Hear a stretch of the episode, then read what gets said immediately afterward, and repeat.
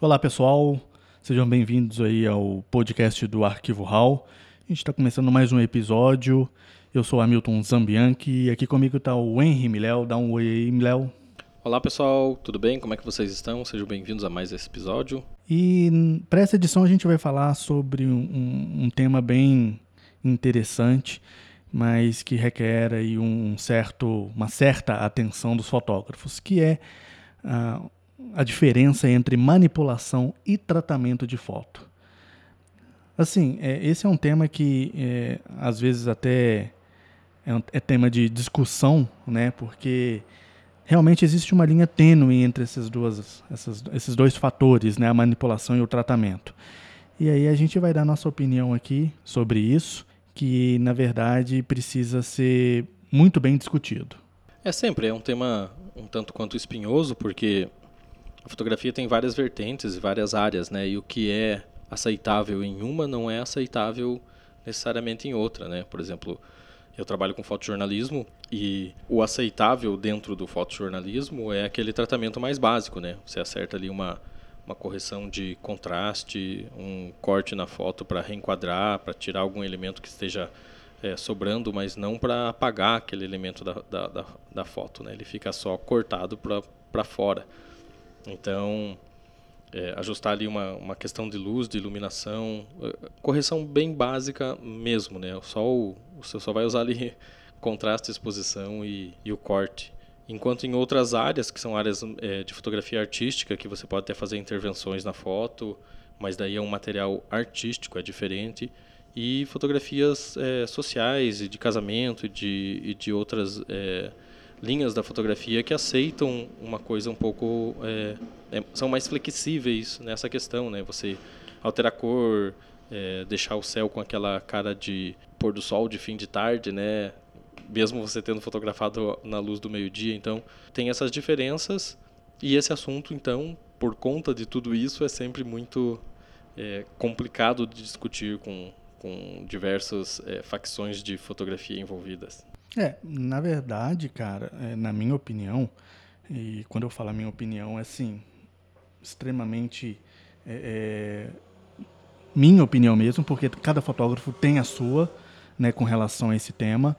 Levando em consideração isso que você disse, é, que o tratamento de foto é você mexer em contraste, equilibrar brancos e pretos, né, é, algumas luzes da, da fotografia. Basicamente, o tratamento a gente vai trabalhar é, em todos os elementos da foto.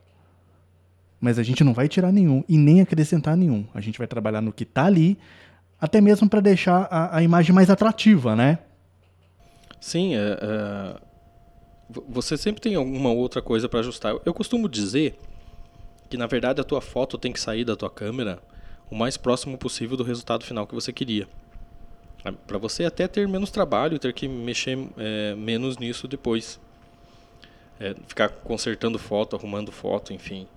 Ela tem que sair da câmera o mais perto possível do resultado que você queria, do resultado final que você queria. Mas hoje os programas de edição, né, do, o, da, da, Adobe principalmente, que acho que é o que o pessoal mais usa, Photoshop, Lightroom, eles trazem uma gama de possibilidades de você fazer na sua, na sua foto, né? E, e tem que ter sempre muita consciência do que está fazendo, como eu já disse, dependendo do material que você, é, de qual é a finalidade desse material. Então, é, no fotojornalismo isso é muito restrito, assim. Tem algumas condições que você tem que é, ver sempre para, porque você está trabalhando, na verdade, com um retrato do, do, que aconteceu, um recorte da realidade. Não é a realidade em si, porque nada consegue mostrar 100% da realidade. Você faz um recorte de uma cena que você está vendo num local. Mas como é um material informativo, você tem que ter sempre muita consciência de que você tem coisas que você não deve e não pode fazer porque para não estar tá enganando, não estar tá manipulando informação de nenhuma forma. Isso não acontece só no fotojornalismo, né? Por exemplo, na, na fotografia documental, é basicamente a mesma linha, né? Sim, sim, porque a fotografia documental e o fotojornalismo eles são muito próximos e eles se encontram até no, no, no, que foi chamado, que, no que se chama atualmente de telling stories, né, que você usa linguagens de uma é, na outra vertente. Então, você usa linguagem de fotojornalismo na fotografia documental e linguagens de documental nos projetos de longo prazo de jornalismo. Então, mas é isso, elas têm a proposta de serem uh, o retrato de uma realidade que aconteceu, que está acontecendo. Então, você tem que mostrar realmente a realidade. E a gente nunca está tá satisfeito com 100% com o material. Né? Você, sempre, você sempre pensa, pô, se, se aquela personagem tivesse um passinho mais para a esquerda, seria melhor. Tal. Mas é, você tem que lidar com, com o que você tem ali na hora. É, e assim, é, a gente pode dizer que o tratamento ele tem vários níveis, né? Desde só mexer em contraste, é, aí você vai aumentando o nível até você mexer, por exemplo, em cor do céu, deixar o, ou o céu mais azul, um céu de pôr do sol, como você disse, deixar o mar mais azul, né? Mas assim, ainda assim, ele é um, um está no nível de tratamento de foto, porque você está mexendo naqueles elementos ali que já estavam na foto. Sim, para você, você ter uma ideia, ó, eu fiz a minha inscrição esses dias para o WordPress Photo, né, que é o, é o principal é, prêmio de fotografia para jornalismo, de fotojornalismo no mundo. Né? E, e, eles têm lá no livro de regra deles é, bem especificado o que é aceitável e o que não é aceitável. Isso eu estou falando dentro do fotojornalismo, né? no, no tratamento e, na manipu e o, que, o que é tratamento e o que é manipulação. Inclusive visualmente eles fazem isso, porque o WordPress Photo teve alguns problemas com, com foram questionadas várias vezes é, sobre fotos que foram premiadas e que, e que, poderiam ter sido manipuladas tal. Então eles deixam isso muito explícito e eles põem até um videozinho lá mostrando, ó, isso você pode, isso você não pode. Então tem até um, um, um vídeo que eu acho bem engraçado toda vez que eu assisto para ver, que é tem um cara com uma camiseta é, azul e daí eles falam isso você pode que você trouxe um pouco mais os tons das cores né? E, e na sequência é, é, a mesma foto mas a camiseta de, de azul passou para verde. Então isso você não pode porque você está mudando de acordo com o seu original inclusive eles são bem enérgicos em algumas coisas na, na questão de você trabalhar com contraste se você escurecer muito áreas da foto que tem algum objeto, por mais que não seja o objeto principal, o foco principal da, da, da tua fotografia, que, que você escurece de uma forma que ele fica quase que invisível, ou que ele dificulta a identificação do que está ali, isso é considerado por eles, com, é, por eles como manipulação e a sua é, inscrição é cancelada na hora. E se você é, passa por um cancelamento de inscrição num ano e depois por uma segunda vez, você fica lá um período de tempo sem poder se inscrever no concurso. Mas isso é porque é fotojornalismo, né? É, por isso que a gente fala que esse é um tema espinhoso. Na verdade, é, o que para gente aqui pode ser apenas um tratamento ou um tratamento mais avançado para determinados concursos, por exemplo, é, que são direcionados a uma linha de fotografia, por exemplo, como fotojornalismo, um tratamento avançado pode ser considerado uma manipulação. Exatamente. E algumas agências têm tentado evitar isso já na, na, raiz do problema. Por exemplo, a Reuters, hoje em dia, você não fotografa mais em RAW. Os fotógrafos que fazem para eles são proibidos de fotografar em RAW. Tem que fotografar só em JPG e a câmera e a foto tem que sair do cartão e ir para eles da forma que foi fotografada. Você não pode nem acertar balanço de branco, nada do tipo. Não tem nenhum tipo de pós-produção, porque foi a forma que eles entenderam que eles conseguem é, evitar a manipulação, porque o arquivo JPG é um arquivo mais destrutivo, se você manipula muito ele, você vai perdendo muita qualidade e as manipulações ficam mais evidentes do que no arquivo RAW, que seria o negativo digital, que te dá uma latitude maior para você trabalhar a sua edição, né? Então você só pode fotografar em JPG e não pode mexer em nada, ela sai do cartão, vai direto para a agência da forma que você fotografou. Tá, agora vamos falar sobre manipulação. Até agora a gente falou sobre tratamento e tratamento avançado e em que áreas da fotografia que esse tratamento ele é aceito.